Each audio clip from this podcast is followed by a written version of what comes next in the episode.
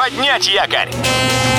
Программа «Путешествие с удовольствием» стартует через 3, 2, 1... Приветствуем всех любителей путешествий, с вами Тимофей Гордеев. Сегодня в программе вы узнаете, какие железнодорожные туры у россиян самые любимые и как попасть на бесплатную экскурсию в сингапурском аэропорту Чанги.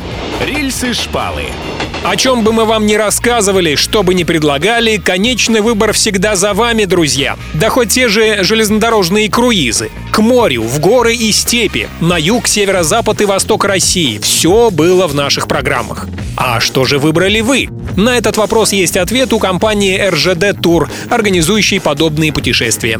Сейчас самыми популярными железнодорожными круизами являются туры в Карелию. Чуть меньше спрос на поездки на Кавказ. В первую очередь круиз под названием «Жемчужина Кавказа». Также россияне охотно выбирают туры на поездах в Великий Устюг и Белоруссию.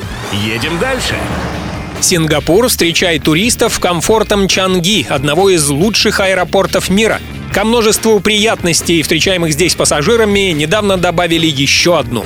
После трехлетнего перерыва, связанного с коронавирусными ограничениями, Чанги вновь запустил бесплатные экскурсии для транзитных путешественников. Если пересадка длится от 5,5 до 24 часов, можно отправиться, например, в пешеходный тур по аэропорту. Доступны и автобусные экскурсии, но для них уже нужна местная виза. Любой из выпусков «Путешествие с удовольствием» можно послушать, подписавшись на официальный подкаст программ Дорожного радио. Подробности на сайте Дорожное.ру. Дорожное радио вместе в пути. Программа «Путешествие с удовольствием». По будням в 14.30. Только на Дорожном радио.